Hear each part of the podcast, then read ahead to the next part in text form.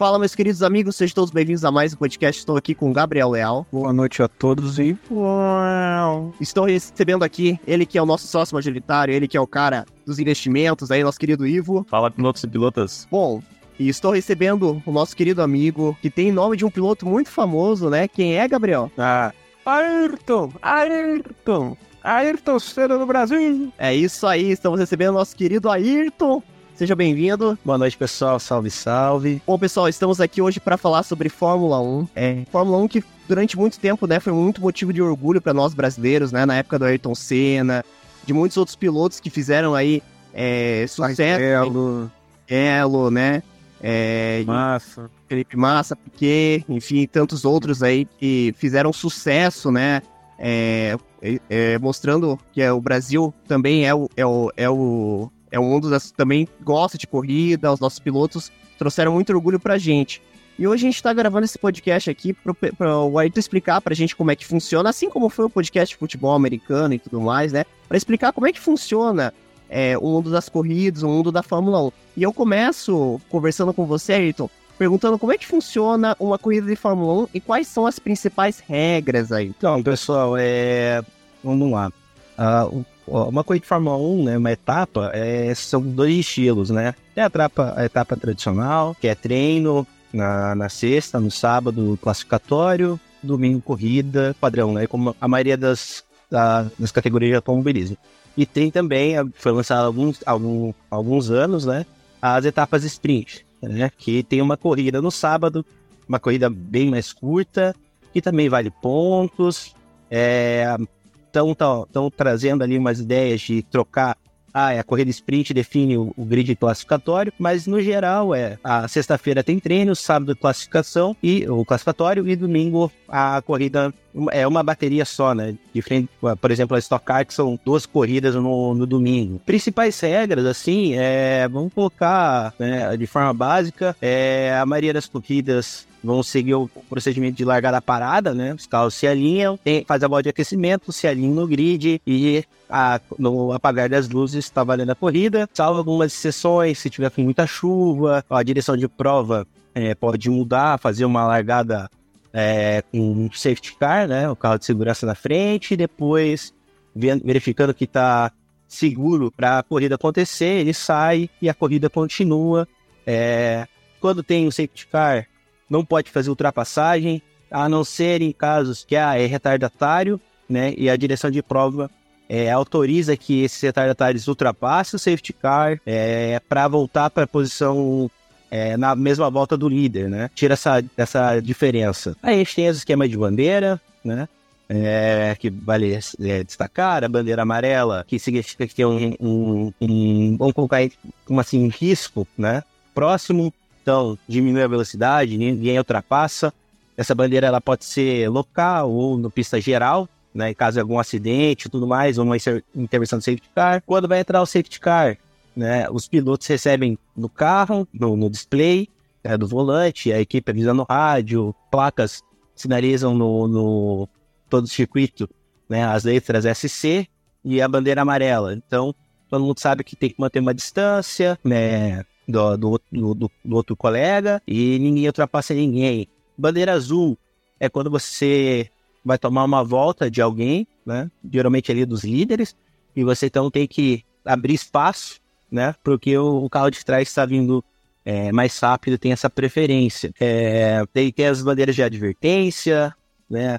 A bandeira de pista, pista é, escorregadia, né? Às vezes acontece de algum carro ter algum problema, derramar óleo na pista, então é, é apresentada a bandeira é, vermelha e amarela, então, listrada, né? O pessoal vai saber que ali tem que tomar um cuidado, porque tá com alguma situação momentânea que geralmente a, a direção de prova pede para os fiscais tentarem resolver, né? Se possível, senão acaba entrando safety car para fazer essa manutenção de pista.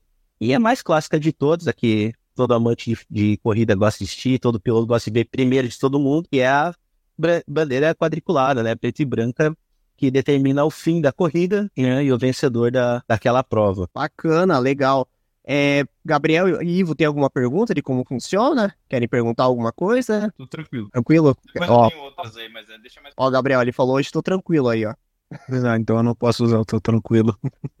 Fazer alguma pergunta, Gabriel? Tran- Cara, na real, agora eu não vou fazer nenhuma pergunta, porque o, o Arthur explicou bem o, vamos dizer, o, o básico do básico do que é a Fórmula 1. Então, vou deixar mais pra frente. Beleza. Eu queria perguntar uma coisa pra você, Ayrton. Quantas provas são da Fórmula 1 no total? Quantas corridas? Então, isso varia né, de ano para ano. Ah, se eu não me engano, se eu não me falha a memória, esse ano são acho que 23 ou 24 etapas. Né? É o calendário mais longo da história, né? Antigamente ali se tinha 12, 16 provas.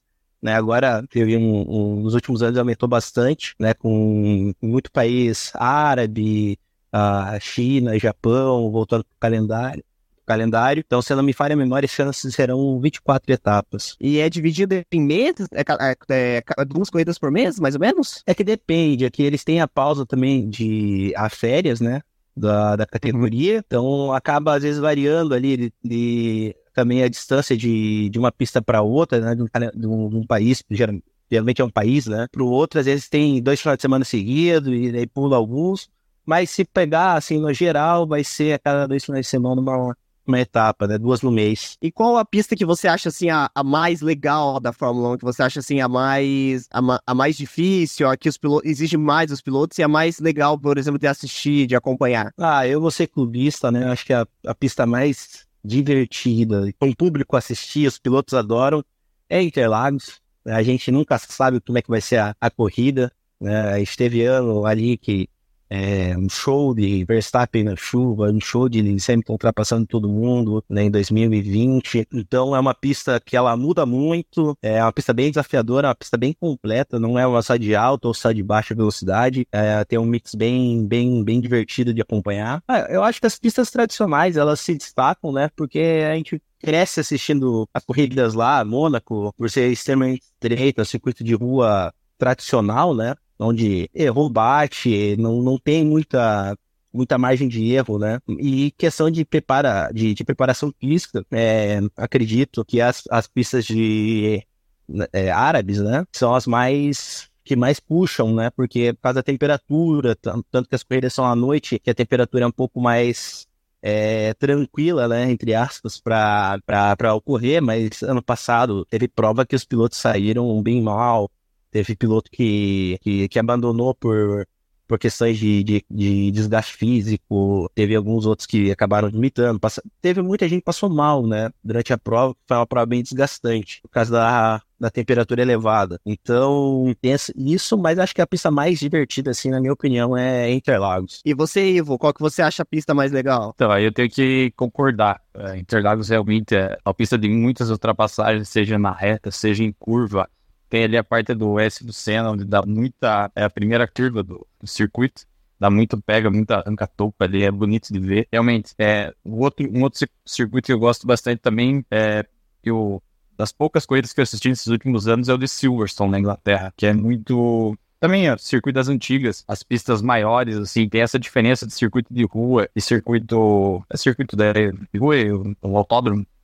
Acho que essa seria a palavra correta. Até queria aproveitar que você me deu a palavra, Henrique, perguntar pro Ayrton o que, que ele acha dessas novas pistas que vieram nesses últimos anos aí. Se eu não me engano, do circuito de Vegas, teve Miami. Esses recentes aí que chegaram no calendário, o que você acha? Ah, olha, eu vou ser bem sincero, assim, é, eu acho que a, a Fórmula 1 tá perdendo um pouco a mão, né, na, na questão da, dos circuitos, não tá, o público não tá conseguindo curtir tanto, né, é, Las Vegas foi, foi uma corrida muito legal, não, não esperava é, ser tão, tão divertida de, de acompanhar pelo traçado que, que que eh, foi apresentado antes, eu falei, nossa, isso é uma corrida bem, bem chata, né? Mas ela surpreendeu positivamente, mas se colocar no geral, as novas pistas ali que colocaram de circuito, maioria de circuito de rua, elas surpreenderam de forma negativa, né? É, não, não atenderam tanto o que se imaginava de ultrapassagem e tudo mais, então né, eu, eu não tô curtindo tanto esse movimento, eu acho que também, é, por isso estão colocando tanto circuito em vez de ah, vou colocar esse circuito novo, mas vou tirar um outro, tá só adicionando, tá ficando muito difícil tanto para as equipes é, é, trabalharem nos carros, né? Quanto os mecânicos, pilotos, com a questão de fuso horário, Fórmula 1 é, não tem a melhor logística né, nesse, nesse, nesse sentido, né? Ah, tem corrida que é na Arábia, depois vai lá para vai para América, depois vai voltar para Oceania, então tem toda essa parte que não é tão, tão bem estruturada, né?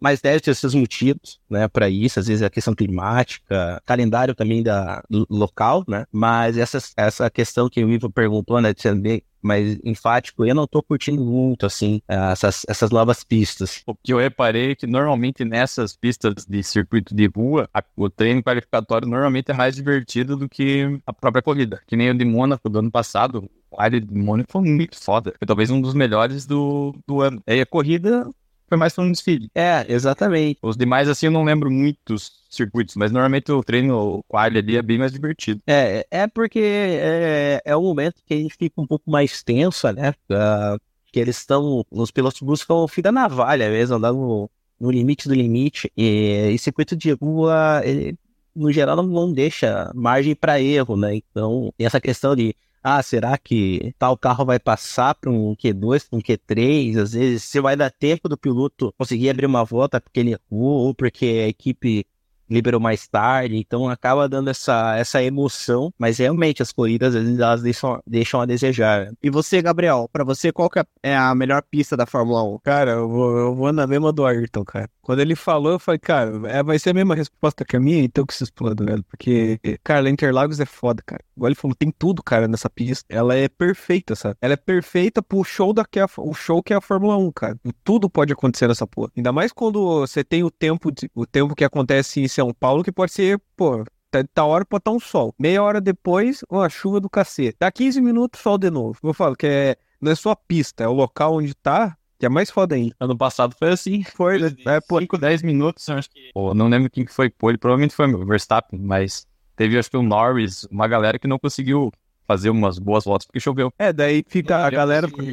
O, os chefes de equipe devem ficar louco, pô, pô, ah, não, vamos trocar pra pneu molhado, mas daí. Não, não, aí tá falando que a chuva vai passar em 10 minutos, mas pô, e se não passa? E se eu pô, eu não fiz a troca de pneu e depois eu tenho que fazer perder posição. Puta, deve ser foda. Muita estratégia. Você tá maluco, é um jogo. É, é um jogo. Ayrton, tem gestão, por exemplo, acho que cada equipe, sei lá, começa com X números de jogos de jogo. Isso, isso. Gel, médio, sil, fazer gestão também. É, São, São Paulo é tão maluco que vale lembrar que, se não me engano, foi ano, ano retrasado, né, 2022, que na, na classificatória da, da, para a corrida sprint, que acontece em São Paulo, que é uma das, das poucas pistas que, que permitem uma corrida muito legal de assistir, que o Magnussen foi pole.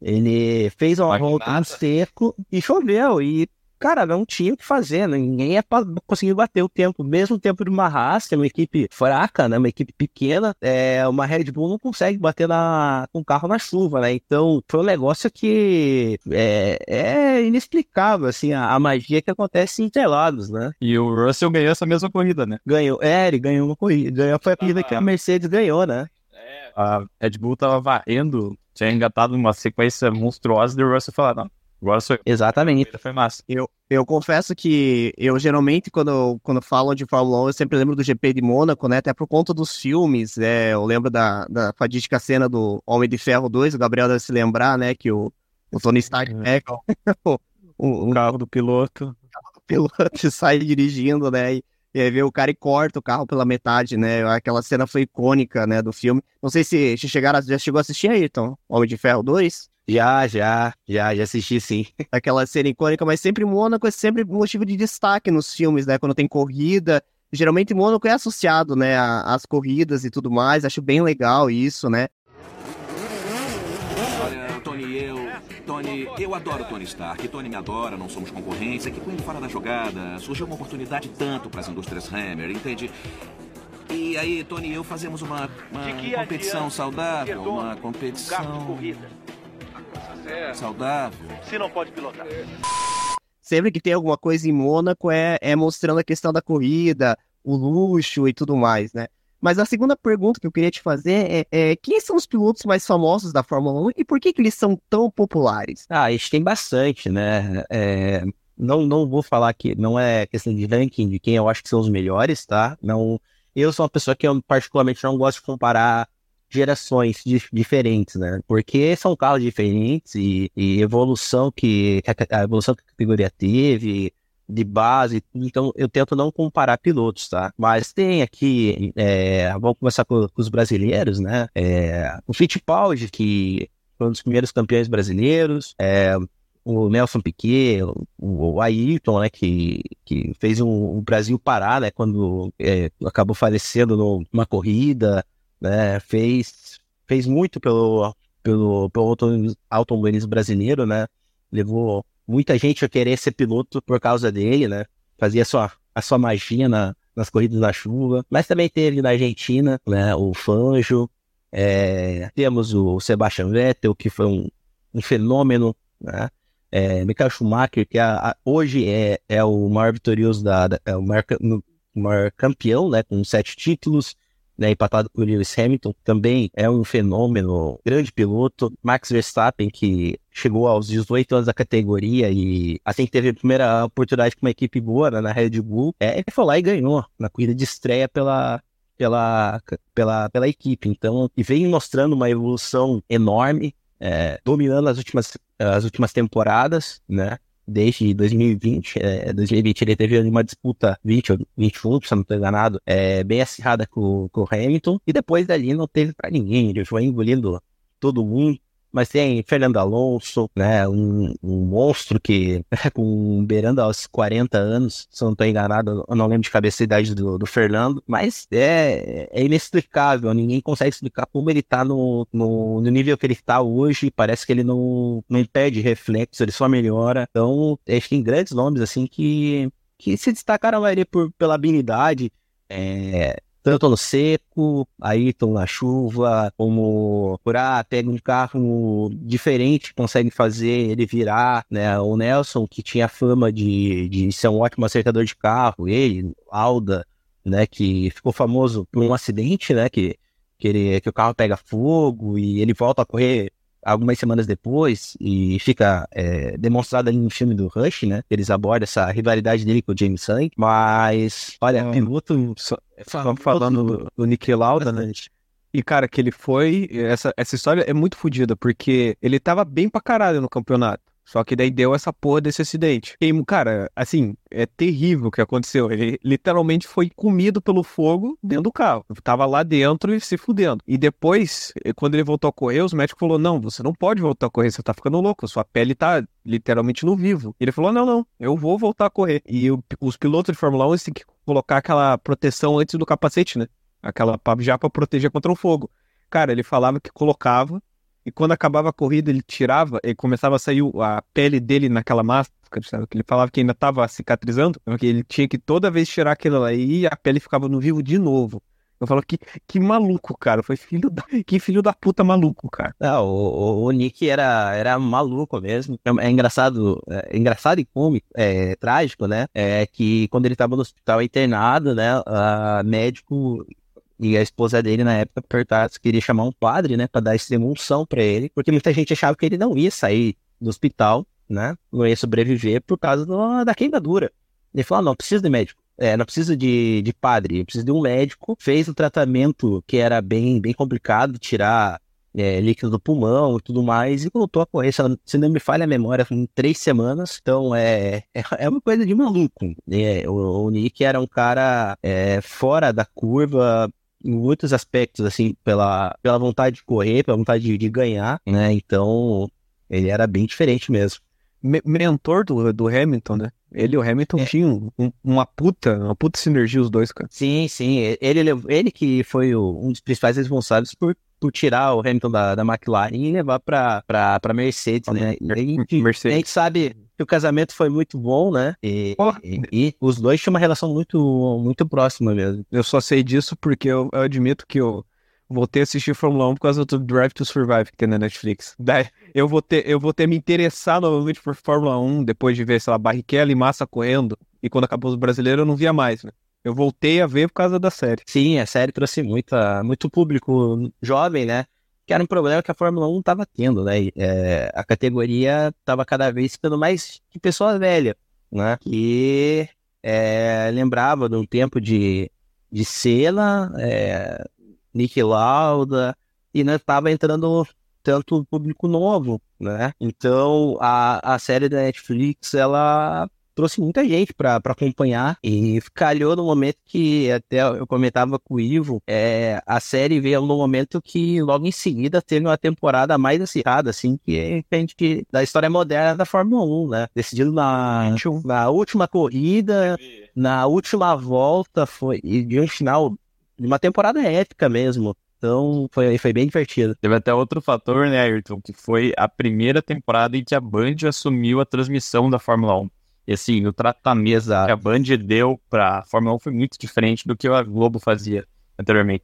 Porque a, a Band no sábado, no dia de quarto, fazia o quarto. Domingo, abria antes ali, tinha a Mariana Becker no meio do, dos boxes, entrevistando todo mundo, famoso, conversando com o Horner, com o Toto Wolff, os de, é, diretores, gerentes da equipe lá, não sei, os chefões. Foi, foi muito massa isso daí. E aí também veio até talvez num momento de pandemia, onde o povo tava mais em casa, assistindo mais Netflix e tal.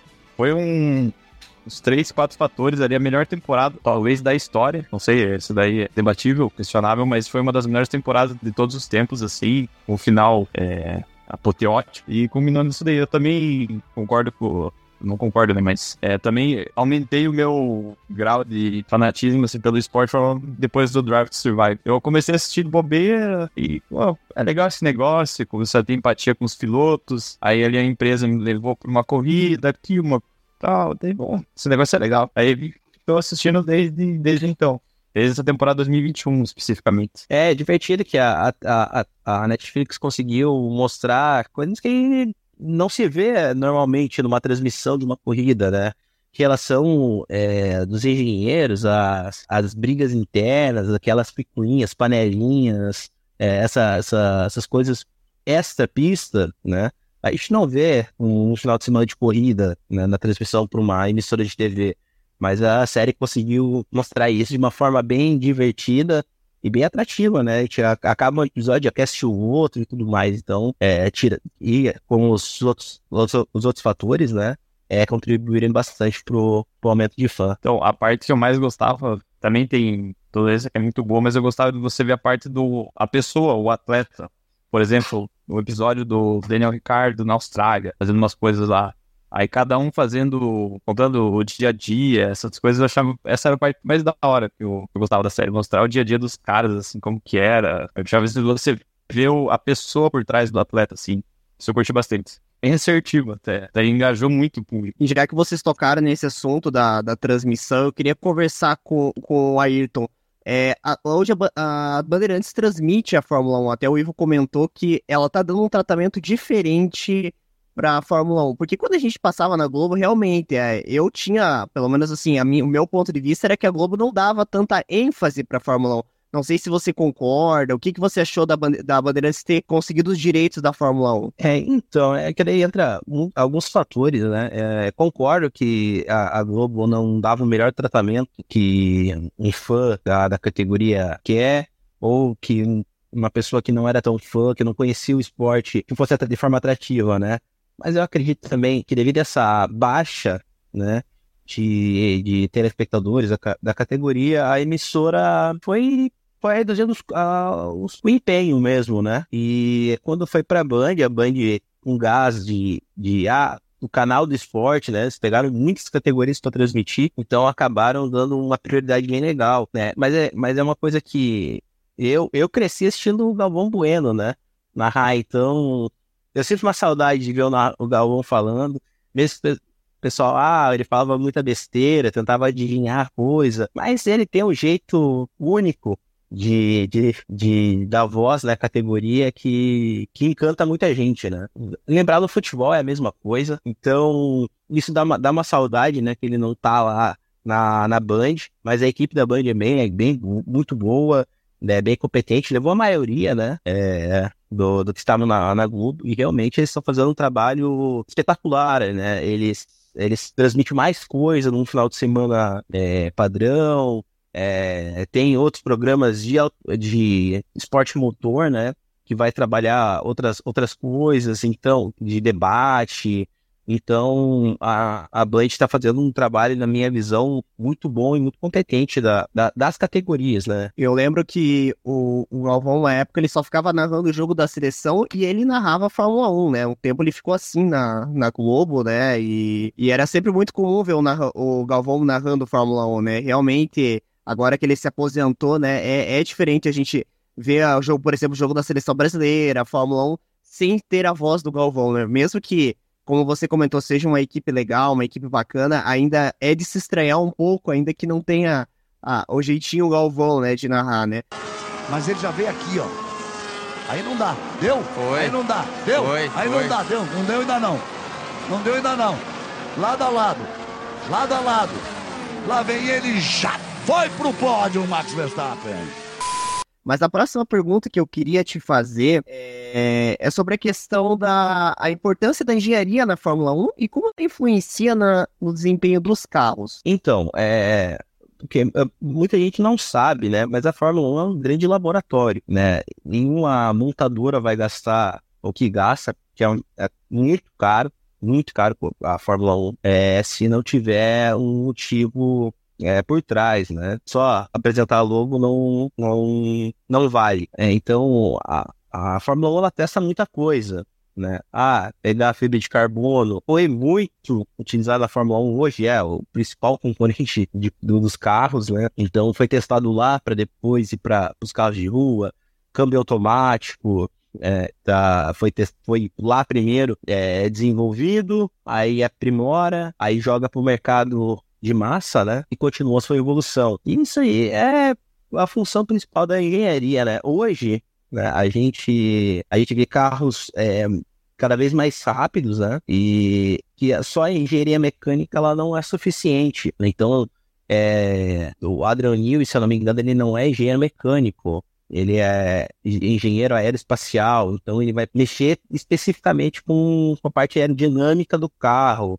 É, muitos engenheiros que trabalhavam com, com aeronaves foram trabalhar na Fórmula 1, foi chamando mais, mais cabeças pensantes de outras áreas para trabalhar a área da TI, do pessoal de tratamento de dados, para evoluir né, a precisão de dados dos carros, informações. E hoje não tem como, como um piloto mentir que está fazendo uma coisa e, e fez outra. O computador ele entrega tudo, a telemetria ela mostra tudo. Aonde o piloto acelerou, onde freou, onde virou o volante, quanto acelerou, quanto, tudo, né? Então, é, tem toda essa evolução técnica da categoria, é, que, que todas as áreas ele trabalham junto, em conjunto, né? Não, não só a, a engenharia. Mas sim, a engenharia ela é, é crucial, né? Para o esporte, né? A gente vê a parte de motores da, da Fórmula 1 é, uma, é, um, é um absurdo a eficiência que eles, que eles conseguem. Não dá para se passar para o mercado, porque a, a eficiência a vida útil não andam lado a lado sempre. Então, um, um motor de Fórmula 1 ele é muito eficaz, muito potente, mas ele tem uma vida útil muito mais curta, né? Não daria para a gente ter na rua um, um carro e a cada é, sei lá, chutar um número último, 20 mil km, você tem que trocar o motor inteiro. Ficaria inviável, né? Mas é, nessa, nesse laboratório eles percebem, olha, dá para trabalhar de tal forma que vai melhorar a eficiência e no carro de rua vai melhorar a eficiência e não vai prejudicar a vida útil. Eles estão vão, vão testar, já, já devem estar testando o combustível sintético, né? Então, é, é uma maravilha da engenharia mesmo, da, das tecnologias, né? Bacana, eu, eu confesso que eu, eu um período eu tava tentando entender um pouco sobre isso e percebo, né, que a Fórmula 1, se não me falha a memória, começou em 1940, é isso, Ayrton? Ah, o ano eu não vou saber de cabeça, mas é bem liquido, é. E a gente percebe essa evolução ao longo do tempo, né? Como você comentou, é, é, muita gente trabalhando por trás, né? E tem várias pessoas ali, a parte de engenharia, a parte de TI, agora que você comentou, eu também não sabia, né? Que eles também investiam nessa questão de dados.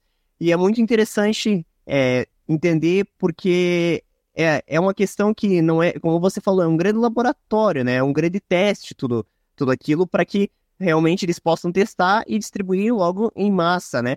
E eu queria abrir. Gabriel, quer fazer alguma pergunta? Tranquilo? Cara, na real eu tô tranquilo mesmo. Tranquilo. Mas eu É, você comentou dessa parte da engenharia toda, né? Cara, ca- hoje em dia, carro de Fórmula 1, mais, mais que antigamente, cara, é uma grande telemetria, cara. Tudo que o piloto faz e tudo que acontece, é, ele fica gravado. E até no próprio Drive to Survive você consegue ver que após as corridas tem uma reunião dos engenheiros principais do- da equipe, né? Os pilotos e o líder lá, né? O, o que toma as decisões. E eles estão vendo, no caso, o que, o que que aconteceu durante a corrida. Eles fazem uma reunião para com esses dados da telemetria. Ó, você foi mais rápido aqui, mais devagar aqui. é, nessa parte o seu pneu travou. Então, eu que já mexi com telemetria, eu falo que é, é, é- hoje em dia é foda por causa disso. Você consegue saber tudo, tudo que o carro faz. É, e na, na Fórmula 1 é, é em tempo real, muita coisa eles estão vendo na hora, né? E passa pro piloto, ó, tal, tal, ah, teu freio tá, tá muito frio, faz tal ajuste no, no volante para aumentar a temperatura, que para trabalhar na faixa ideal de, de, de funcionamento. Então é realmente é, é- chega a ser absurdo a, essa, essa evolução. E acho que se a gente lembrar no passado, é, a Fórmula 1 começou com carros que eram um motor dianteiro. E por muito tempo foi trabalhar com motor dianteiro. Quanto maior o motor, mais potência e mais velocidade. Era isso. Era bruto, assim, era bem rústico mesmo a categoria. Até que algum engenheiro pegou, pensou, não, e se jogar o motor para trás, ah, fazer isso ser mais parte da estrutura do carro, em vez de ser uma, uma peça só. E, e foi mudando para até o, o momento que a gente está hoje, né? Da, da categoria, que é um motor é, pequeno, né? Híbrido, né? se não me engano. Híbrido e com uma potência absurda. Né? E agora mudando um pouco da, da questão da- das corridas, eu, é, eu queria comentar, ainda no assunto sobre Fórmula 1, sobre os jogos da Fórmula 1, né? Você chegou a jogar algum jogo da Fórmula 1? É, assim, na- quando você era mais novo, ou agora, atualmente, algum, algum game da Fórmula 1? Ah, joguei, joguei, joguei. Adorava jogar. É, confesso que eu, era, eu andava legal, bem, mas é, se pegar a galera do esportes mesmo, não dá pra, dá pra comparar, não. Os meninos hoje, né, cai. Claro, evolui a tecnologia, simulador mesmo, cada vez mais preciso. É, vira um tempo de, de vida real. É um negócio bem, bem absurdo. Mas eu joguei muito, muito, na época de Play 2, Play 3 ali, eu jogava bastante mesmo. Até hoje, é, eu tenho um programa, né, que eu uso para de simulador, que tem várias categorias e tudo mais, inclusive Fórmula 1, mas confesso que faz um- algum- alguns anos que eu não compro o, o jogo da Fórmula 1 específico para jogar. E você, Gabriel, chegou a jogar algum jogo da Fórmula 1? Cara, eu joguei um na casa do meu tio, assim, nossa senhora, milhões de anos atrás. E eu nunca fui bom em jogo de corrida, cara, nunca. Entendeu? Eu falo, deixa pros caras que é bom, cara, porque esse negócio, ah, você tá correndo, né, ah, tá ficando amarelo, tem que começar a frear. Eu não tenho essa noção de ir freando devagar. Tipo, eu ia, apertava o freio e. Mas, pô, você tá indo devagar, mas não era pra frear, caralho. Eu, eu não consigo jogar jogo de corrida, eu não tenho essa noção, cara. E você, Ivo, chegou a jogar algum jogo de corrida da Fórmula 1? Eu joguei sim, mas foi um de aplicativo, um aplicativo no celular. Eu não lembro o nome dele agora, mas onde você era o diretor de equipe. Ah, acho que é Fórmula, Fórmula 1 Manager, eu acho que é alguma coisa assim. É, tempos atrás aí você Não, conseguia as cartinhas dos players lá, dos pilotos, e ah, você montava a tua equipe. Faltava o teu carro, você podia trocar motor, asa dianteira, é, é, câmbio, freio, é um monte de estratégias ali. Mas assim, de jogo de console, Playstation, assim, eu não cheguei a jogar. Eu joguei bastante jogos de corrida, mas de Fórmula 1 especificamente não. É, eu, eu lembro assim que o primeiro contato que eu tive com alguma coisa que era que era uma- essa questão que o Gabriel comentou que tinha que parar, eu não sei se vocês lembram do Top Gear, né? Que quando você começava a avançar nas fases, tinha algumas fases que você tinha que parar para abastecer o carro, né? Inclusive essas fases que muitas vezes a gente ficava não entendendo o que acontecia no jogo, né? Mas eu joguei muito o Fórmula 1 2001, que era do PlayStation 1 ainda, é, e eu gostava muito daquele jogo, né? Porque não era só um jogo de corrida, né? Tinha toda uma questão de estratégia, de você entender o que você tinha que. é, você não podia simplesmente sair querendo ganhar de todo mundo, você tinha que parar, você tinha que trocar pneu. E tinha muita questão disso. Os jogos de Fórmula 1 eles estão bem assim complexos, né? Eu tive a oportunidade de jogar um esses dias. Tá bem diferente do que era da, da minha época que eu joguei os jogos da Fórmula 1. Eles estão disponíveis na, na Game Pass agora. É, todo ano tem, mas tinha um que especificamente me marcou que era aqueles jogos de cockpit. Não sei se chegou a jogar, Ayrton. É, que você era ali, que você gerenciava ali e tudo mais, o piloto e tudo mais. Chegou a jogar algum desses? Joguei, joguei. É. Ah, eu acho que de, de corrida sempre que tinha alguma coisa de corrida, eu tava, tava fuçando lá pra, pra jogar. Então, joguei, joguei sim, joguei o da. o Will comentou, Fórmula 1 Management. É, joguei o. Tem celular que eu acho um dos melhores, que é a Real, é, Real Racing 3, que ele tem Fórmula 1, Fórmula E, nas categorias de, de GT, tem muito, muitas é, categorias ali dentro. Muito legal, o gráfico muito bom e bem, bem divertido de jogar. Mas eu, eu queria te perguntar agora para a gente conversar um pouco, né? E para você, quais são as equipes mais bem sucedidas na história da Fórmula 1 e o que, torna elas tão especiais? Olha, então, né, puxar aqui pelo, pelo de cabeça, né? A gente vai lembrar das principais que estão até hoje, né? É a Ferrari, né? Que tem o maior número de, de títulos. Se não me falha a memória, são 15 ou 16 são acho que 16 mesmo, de, de construtores, né? É, Williams, um, acho que são nove, e a McLaren, que acho que tem, tem mais que a, que a Williams, não, não tenho certeza é na, no top 3 ali, né? Cabeça, mas são, são a história delas, é, todo mundo conhece, né? É, grandes pilotos passaram, né? É, na Ferrari, Lauda, Schumacher, Alonso, Vettel, né? Passaram por, por ela, Kimi Raikkonen passou, a McLaren teve Senna, Alan Prost, que também correu na, na Ferrari.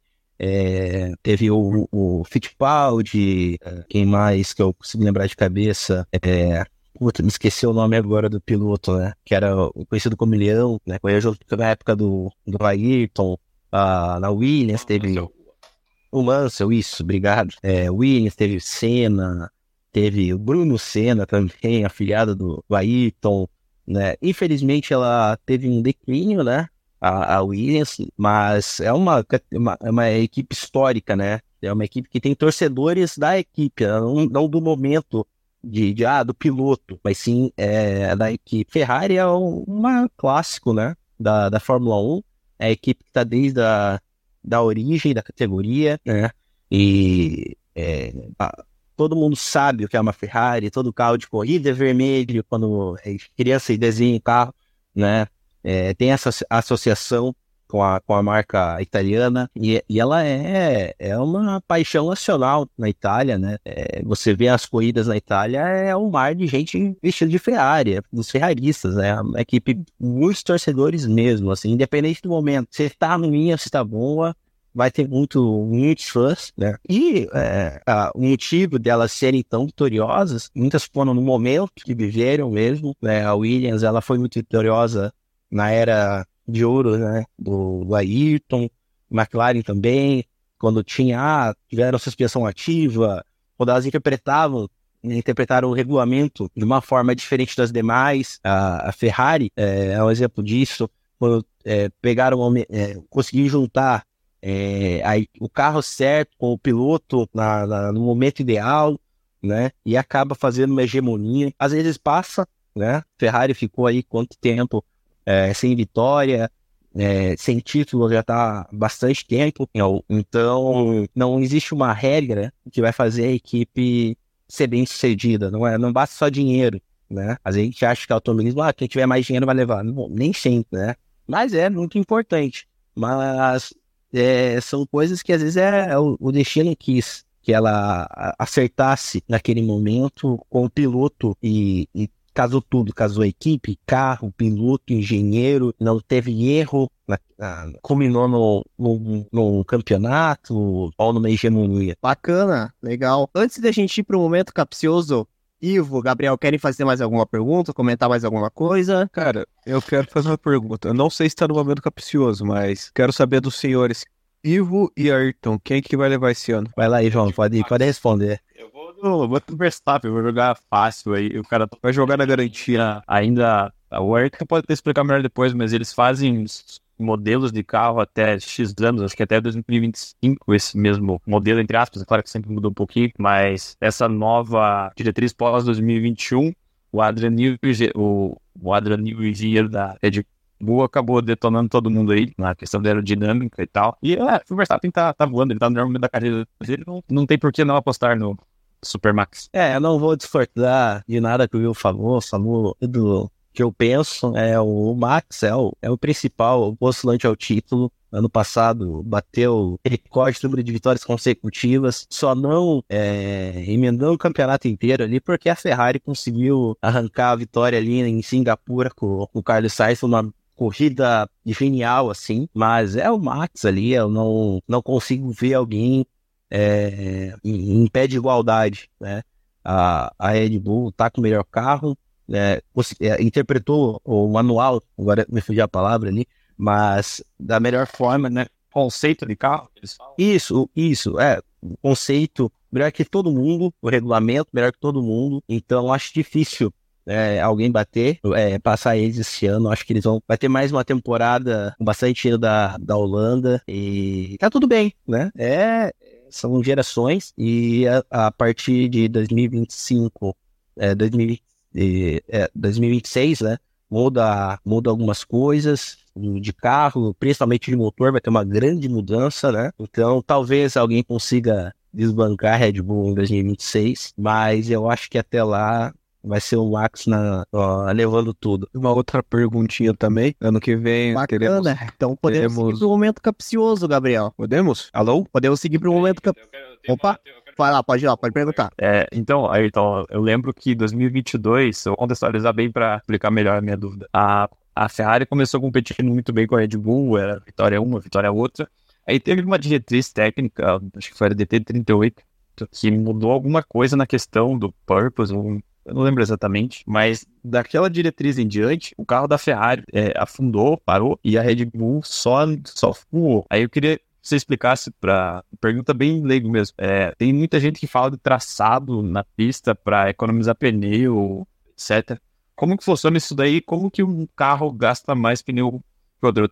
Deve ser a suspensão, aerodinâmica e tal, mas me explica com essa. Eu fiquei na dúvida você pensando no traçado ali. Como que um traçado economiza mais ou menos? É, o, o traçado. O carro em si economiza menos, gasta menos pneu, porque eu vi que a Ferrari em 2022 sofreu muito nisso. É, é, o caso da Ferrari é, é um- é um negócio meio complicado, né? Porque é uma coisa mais técnico ali, mais interna da própria, é, da própria equipe. Mas, em geral, o piloto vai tentar buscar o traçado que seja mais mais eficaz, né? Mais, mais rápido, né? É, então, a gente não vê aquelas... Não é curva de 90 graus, por exemplo, né? Não é tipo, ah, vai reto, fria, vira.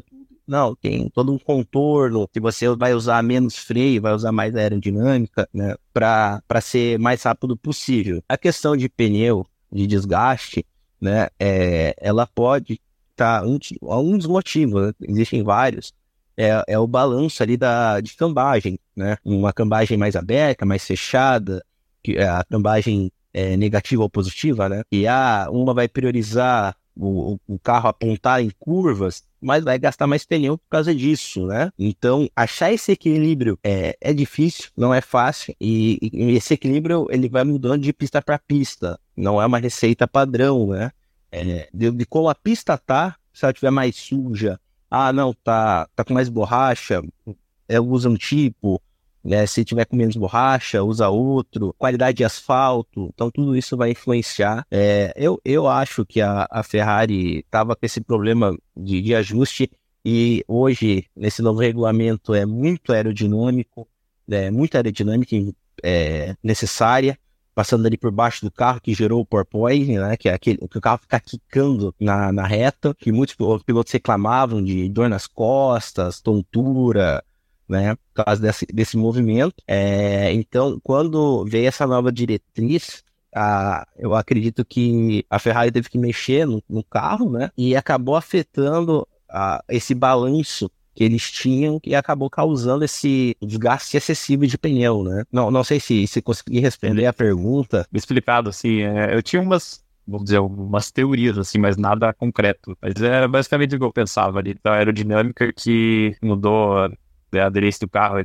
Sei lá, se faz uma curva mais para a esquerda, ele força mais um pneu, ele faz a curva pro outro lado, força mais o, o outro, ele não tá com a aerodinâmica bem é, precisa, perfeita. Isso, Por isso que o também sobra. É, é, o Newey, é, é, muita gente não sabe, ele não, não chegou agora na Fórmula 1, ele tá há muitos anos lá, ele passou por outros, outras equipes grandes, e ele sempre teve essa, esse talento na aerodinâmica absurdo, né? E, infelizmente, essas equipes não, não conseguiram aproveitar ele da melhor forma possível na época, e quando casou ele com o Red Bull, foi que deu no que deu, né? né? No momento que precisou, que, que encaixou com, com o jeito dele desenhar cá, eles fizeram um, um monstro que é a Red Bull hoje. Sim mesmo. Bom, acho que podemos seguir para o momento capcioso, Gabriel. Podemos? Alô? Estão ouvindo? Ah, beleza. Estamos te ouvindo. Que o áudio, achei que o áudio tinha bugado. Momento capicioso! legal, legal. Gostei, gostei dessa. É, bom, hoje temos várias perguntinhas aqui no Momento Capcioso. Vou começar com a sua, Iva. Você que tinha sugerido uma, uma perguntinha capciosa. Você, você faz ou eu faço? Pode, pode fazer, pode fazer. Eu pensei até no decorrer desse podcast, eu pensei em outra. Vamos lá. Uma situação aqui é em que você é o chefe de uma equipe, você tem três pilotos disponíveis no mercado. Eu vou, vou dificultar você colocando três de três épocas distintas. Você teria que escolher um para ficar seu, seu, seu piloto principal, piloto secundário, e o terceiro para ser o piloto de teste, ou substituto. Seria o que o equivalente seria o o Drogovic na, na Aston Martin. O piloto de reserva. Ser- Isso, do reserva. Bem tranquilo. Senna, Schumacher e Verstappen. Qual seria qual? Nossa, aí tendo pesado. Eu tirei o É, Eu sabia que você, se tivesse o Hamilton, ia ser mais fácil pra você. Mas eu tirei eles, fiquei pensando no decorrer do podcast e cheguei nesse lá. Hamilton, é, Senna, Schumacher e Verstappen. Qual, qual? olha, eu vou falar que até pensar enquanto isso, até tem uma outra. Eu pensei ainda, você é a favor ou não do DRS? Então, vamos, começar com a mais fácil, a questão do DRS. É, é, eu, eu sou a favor do DRS, né? Eu acho que no momento a Fórmula 1 ainda precisa que ele, que ele, que ele exista na categoria, mas eu acho que em poucos anos ali já não vai ser mais necessário, né? Mas no momento é necessário que, que ele exista para acontecer algumas ultrapassagens, para dar um brilho pro esporte. Mas assim que, que não for necessário, eu, vou torcer para que seja tirado o quanto antes, né? É, na questão dos três pilotos, é complicado, porque os três são muito bons, né?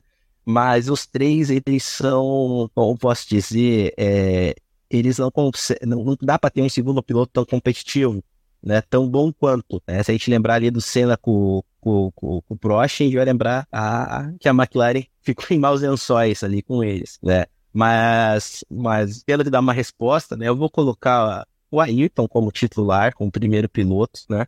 Porque ele era um monstro, um monstro, não dá para não, não dá para discutir até hoje, né? É, eu vou colocar o Schumacher como segundo piloto e deixar o, o Max é, como terceiro, como reserva, porque ah, ele vai ter bastante coisa para aprender com aqueles com, com duas férias na, pra assistindo, acompanhando, e daí quando ele quando um dos dois se aposentar, né, se aposentasse, ele entregaria muito mais do que ele consegue hoje, né? Então eu deixaria o Ayrton, o Schumacher e o, o Verstappen como reserva. Excelente resposta. É realmente bem difícil. O, o chefe da equipe que tem esses três, tivesse esses três caras, tava de boa. Ah, imagina.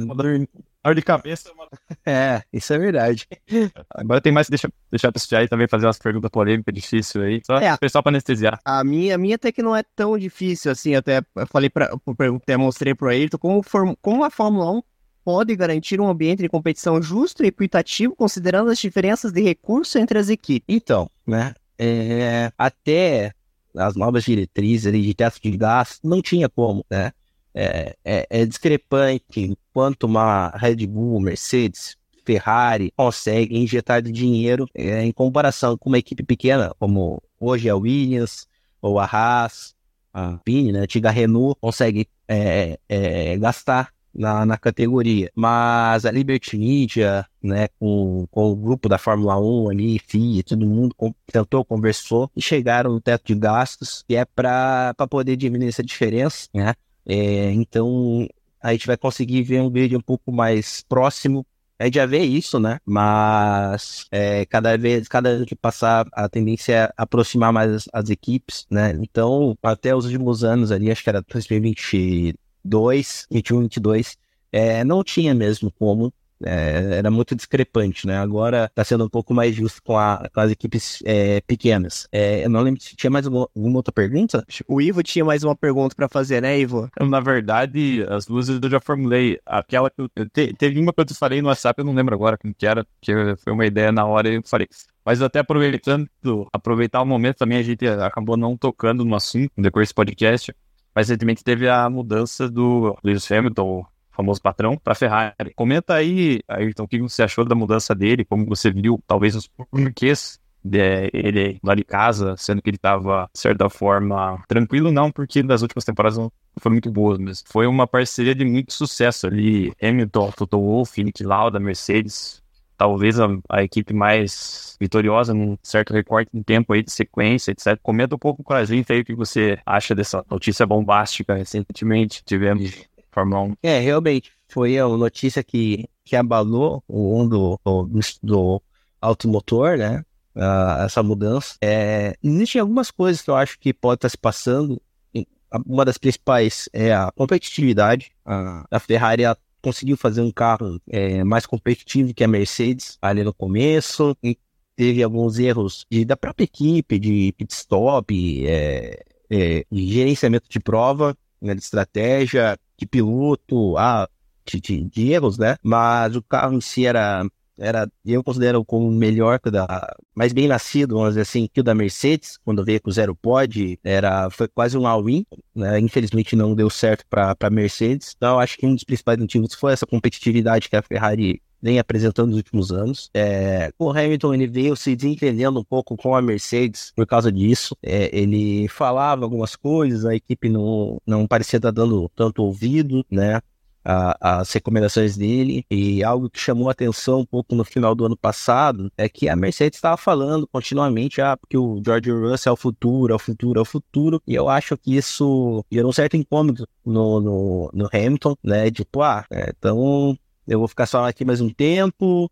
É, e, e, você deixando para trás, né? Você é o segundo piloto dele, então acho que também atiçou a curiosidade dele de ir para Ferrari. É, a, é, é, público que o, o CEO da, da, da Ferrari já tentava trazer o Hamilton para a equipe é, italiana há um bom tempo e, e é, é um sonho de todas, todo piloto, toda pessoa que sonha em correr de Fórmula 1, correr pela Ferrari, a equipe mais tradicional do grid, então eu acredito que seja isso. E para os fãs do, do, do, Lewis, eu acredito que a gente está vendo é, cada vez mais perto a aposentadoria dele. Não, não, não sei se ele vai ser, é, vai ter uma carreira tão longa como o Fernando Alonso, né, de, de ter mais de 40 anos lá na categoria. Então eu acho que é pela questão da competitividade da, da equipe, da liberdade dele ser o primeiro piloto, né? que ele, eu acredito que ele vá para a Ferrari como primeiro piloto, é, pelo, pelo peso né, que ele tem como piloto, e ele vai estar na, na, na, na equipe mais famosa da, acho que da história da Fórmula 1 e, e talvez se aposente lá e se porventura né, casar tudo e ele for campeão, né, ser o oitavo, é, conseguir seu oitavo título, né, sendo o mais, vitorioso da, da história, eu acho que a Itália vai parar com, com, porque vai ter os dois maiores campeões da história na, na, pela, pela equipe, né? Então, eu acredito que seriam os principais motivos. Ele vai tentar o título saideira, entre aspas, dele ali na Ferrari. Eu acho que sim. Marca na própria casa do Schumacher. Eu acredito que sim. Eu acho que, que é, a, é a tentativa dele máxima ali. E, é, e, e, querendo ou não, ele não tinha muita outra equipe para ir, né? A Red Bull não colocaria o Lewis lá não pegaria, porque sabe que não daria certo, ele e o Max junto. É, e não, não daria certo, não daria certo, não teria corrida, não, não terminaria umas corridas aí com batidas e tudo mais, ia ter muita crise dentro interna. E não vejo uma outra equipe tirando a Aston Martin ali com o Lawrence Stroll é, para pagar o salário que o do Hamilton. Né? Então eu acho que ele também não tinha tantas portas e a porta que tinha era a mais competitiva possível para ele. No final das contas, ele é bom para todo mundo, principalmente pro público. É, o, o público ficou. Só né? machucada. É, eu, eu não sei se ficou tão machucada porque acho que já sabiam antes. Segundo algumas, algumas fontes ali, a Sky, da Sky, é, o Hamilton já tinha até avisado o Toto Wolff 10 dias antes da, dessa notícia vir a público, então acho que não foi tão de surpresa. Mas é claro, não vai ser um ano muito divertido dentro da, da, da Mercedes, né? Ele não pode saber de muita coisa, é, e ele nem o Carlos Sainz, né, que tá no lugar é, tá como piloto da Ferrari, os dois não vão saber de muita coisa da equipe, porque como vai para outra, não pode levar esses segredos que eles trabalham lá dentro. É verdade, tem isso também. Mas vai gerar uma dança das cadeiras bonita. Vai, vai. Tem, é, é uma das vagas mais, mais é, cobiçadas ali, é a da Mercedes, né? Quem você acha que vai para lá? Olha, é complicado, mas é, eu acho que é o Fernando Alonso, tá? É, na, no lançamento do carro da Aston Martin desse ano, é, o, a pessoa que cuida da carreira do, do Fernando, ele não estava lá, ele estava ele foi visto tomando um café com o Toto Wolff e então eu acho que é, é uma especulação, né? Mas eu acho que é, é bem possível do, do Fernando aparecer lá. É, seria épico, né? De novo, o Fernando Alonso uma, uma equipe muito boa. É, então, e, e, experiência e talento o Alonso tem de sobra. Mas eu acho que, que ele é o, o maior nome. Existem outros ali, mas eu acho que principal eu, eu acho que é o Alonso. E uma dessa parte, eu tô torcendo para que seja ele, para ver essa parte da frente da, da, da categoria pegar fogo. É, o mais importante de tudo isso que poderia acontecer né, era o Drogovic assumir um carro ali e ter um BR na, na pista. Seria mesmo. Exato, né?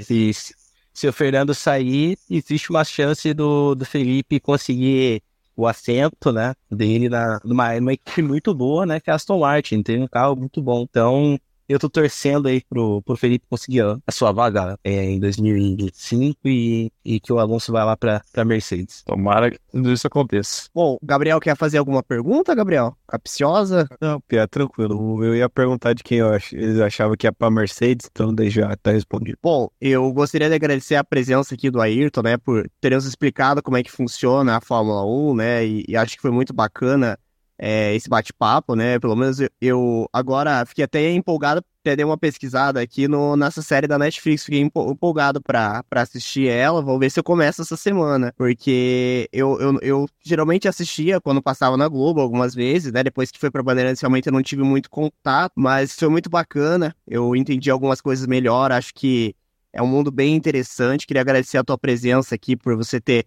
disponibilizado seu tempo, né, para você vir aqui conversar com a, gente, com a gente, né? Ivo também, né, que o Ivo comentou comigo, falou, cara, seria legal fazer um podcast sobre Fórmula 1. Eu falei, pois é, seria legal, né? E a gente tem, tem um colega, né, nosso que é piloto, né, nosso querido Ayrton, e foi muito bacana, né? Você topou, deu tudo certo, né? Hoje, primeira vez que eu te chamei foi para falar sobre investimentos, né? Então hoje falar sobre Fórmula 1, uma coisa que você gosta. E eu, antes de encerrar, queria que você contasse um pouquinho pra gente como é que foi essa. essa como, como é que você decidiu virar piloto? Eu queria te perguntar isso pra você. Então, primeiramente gostaria de agradecer o convite de vocês, foi muito, muito legal estar participando de novo. Né? Eu acho que é o meu terceiro episódio com vocês. a minha, minha, minha história com, com automobilismo é, Vendo meu pai, que era apaixonado, né, é, assistiu algumas corridas do Ayrton em Interlagos, mas nunca, nunca tinha corrido, né, não, não tinha condições para isso. E ele viu que eu, desde de bebezinho, estava ali grudado com ele de forma bem orgânica, né, é, e, e, quando surgiu uma oportunidade de correr de kart, eu, eu fui correr, é, ele, ele acabou adquirindo um, e me colocou andar com, com ele. Andei com uma, aqueles mini bug, né? De, de praia, é, quando era bem pequenininho. E dele viu que, que eu era apaixonado por isso e a gente acabou seguindo, uh, tentando correr esse piloto, né? É, é, tive a fe felicidade de fazer algumas categorias bem legais, né? Comecei ali numa fórmula regional aqui do, do Paraná. Aí, posteriormente, eu fiz a. Eu participei do campeonato de Fórmula 3 é, Brasil, né? É, e, e tava meio que, meio que desenhado para fazer mais uma, mais uma temporada. Né? Infelizmente a categoria não, não, não conseguiu continuar no Brasil e eu acabei pulando para as categorias de turismo, né? Que é onde eu tô é, corria, correndo e talvez até esse ano ainda eu faça algumas etapas de turismo ou, ou né? A gente não sabe ainda de, de endurance, que é uma coisa que eu sempre tive vontade de fazer, né? Que é, são provas de, de longa duração ali, de 4, 6 horas. A mais famosa é 24 horas de Le Mans, mas foi de forma bem, bem orgânica mesmo. É, de, de, paixão de, da família mesmo que, que foi, foi guiando esse, esse sonho. Bacana, legal. Então foi realmente uma, uma influência de família, né? Seu pai sempre gostou, né? E ele viu que você também tinha um gosto pela, pelas corridas, né? Você e aí ele decidiu, né, é, investir e tudo mais, né? Muito bacana. E, e você tem um sonho assim de ser um piloto assim de Fórmula 1 na sua vida, assim, você almeja isso bastante, tipo, tá um dia tá lá na Fórmula 1? É, agora agora não mais, né? não mais, eu já eu sou muito velho, já da categoria. É, mas, mas é claro, quando eu era pequeno, eu tinha muito, muito sonho, é, tentei ver como é que fazia, tudo, né? E infelizmente não, não dava, por, não deu, né? Porque são questões financeiras, é um esporte muito caro. Então, é, e por muito tempo é, é sua família que tem que te, te, te, te, bancar, né? Te patrocinar. Então, infelizmente, eu não, não consegui na, na época. Hoje, hoje no, no momento, sendo bem sincero, eu vejo mais o, o automobilismo né, como um hobby, porque continuo só com meu pai ali me, me patrocinando. Eu estou tentando correr atrás de patrocinadores para poder levar isso de forma mais profissional, de forma profissional mesmo, né? Hoje é, seria um interesse maior são as categorias de, de turismo, né? Que é, são de carros, né? Que parece carro de rua, mas é um carro de corrida, né? Então, eu ainda quero, estou lutando para ser profissional, me profissionalizar né, de forma efetiva no automobilismo, mas, mas Fórmula 1 já, já não dá mais pela, pela questão tanto da idade quanto de, de investimento necessário. E queria te perguntar, tem algum curso que você tem que fazer para ser piloto, algum, alguma escola, assim, por exemplo, da, de alguma federação para você ser piloto, ou simplesmente você se inscreve e começa a correr? Como é que funciona? Então, é, tem um curso, né, que é, é em alguns autódromos, é, Interlagos eu sei que tem, em as escolas de pilotagem, se não me falha a memória, no Rio Grande do Sul também tem, e no Paraná, acho que é Cascavel ou, ou Londrina, uma das duas, também tem uma escolinha de pilotagem. Em São Paulo, é, eu, tenho, tenho certeza que tem lá no curso, mas é, você pode fazer também um, um, caminho diferente, né? Você vai você começa por uma, uma categoria pequena, como foi o meu caso, que era uma cadeirinha praticamente de escola, né? É, que não é tão rápida, nem, nem tão cara, né, perto das demais, né, que você entra com uma categoria que eles chamam PC, né, que é piloto de competição, e daí depois você necessita de alguns é, resultados, é, etapas e tudo mais, preencher alguns requisitos e você vai subindo a sua, a sua licença para você poder correr em algumas categorias específicas, né? É, para dar um exemplo, você não pode fazer o curso da, da escola de pilotagem, você vai pegar a que chamam é, PGCB, é, que é piloto graduado em competição é, nível B, né? E correr na Stock Car, por exemplo. Não pode. Então você tem que passar por uma pelas categorias de acesso, né? Ter as, as qualificações necessárias mas dá para fazer tanto o cursinho como você fazer essa essa essa outra fazer uma categoria pequena e, e subindo aos poucos a sua graduação. Legal, bacana. Eu não sabia que tinha, tinha escola de piloto é, no, no, nos autódromos, bem interessante. É, gostaria de agradecer a tua presença novamente, Ayrton, né, por você ter participado. Deixar o convite aqui, Ivo, Ayrton, se quiserem participar, domingo às oito e meia da noite temos o especial dos músicos e adivinha quem tá confirmado, Gabriel? Não vou acertar, vamos lá. Vai tentar, tenta adivinhar. Cara, tem músico? Pô, aqui nós já... Não, não, é, não, é, não é músico, não é músico, mas é um... Ah, não, mas daí, daí fodeu. Fodeu, pô. Falo, ia no cara que. Não, quem, quem que participa sempre dos especiais? Tem uma voz bem. É Chupetinha e o Trigobelo, ah, né? e o Trigobelo. É, vamos, vamos ter os dois, os dois fantoches aqui pra, pra tocar o terror aqui no, no especial da música, né? Lembrando que o Trigobelo ele canta, né? Então ele ele faz parte, mas o Chupetinha aqui vai estar só para propagar o caos aqui mesmo, nesse especial. Domingo às oito e meia da noite temos especial da música, né? Temos vários músicos que vão receber, que a gente entrevistou durante esses três anos, né? A Anjúlia, o Lucas vai estar presente aqui, né? Os, a nossa querida Duda, né? Que participou esse ano com a gente. E tantos outros músicos vão estar aqui conosco, né? Domingo às oito e meia da noite, nosso próximo compromisso. E eu vou deixar nas redes sociais uh, o link das nossas redes, né? Instagram, TikTok, YouTube, né? Para que vocês também possam se inscrever, né? E o episódio. E não se esqueça de ouvir os outros episódios que também estão disponíveis aqui nas plataformas de música, né? E eu fico o meu agradecimento de coração mesmo, né? Eu, eu fiquei super empolgado agora para assistir essa série da Netflix. Eu acho que eu vou começar essa semana.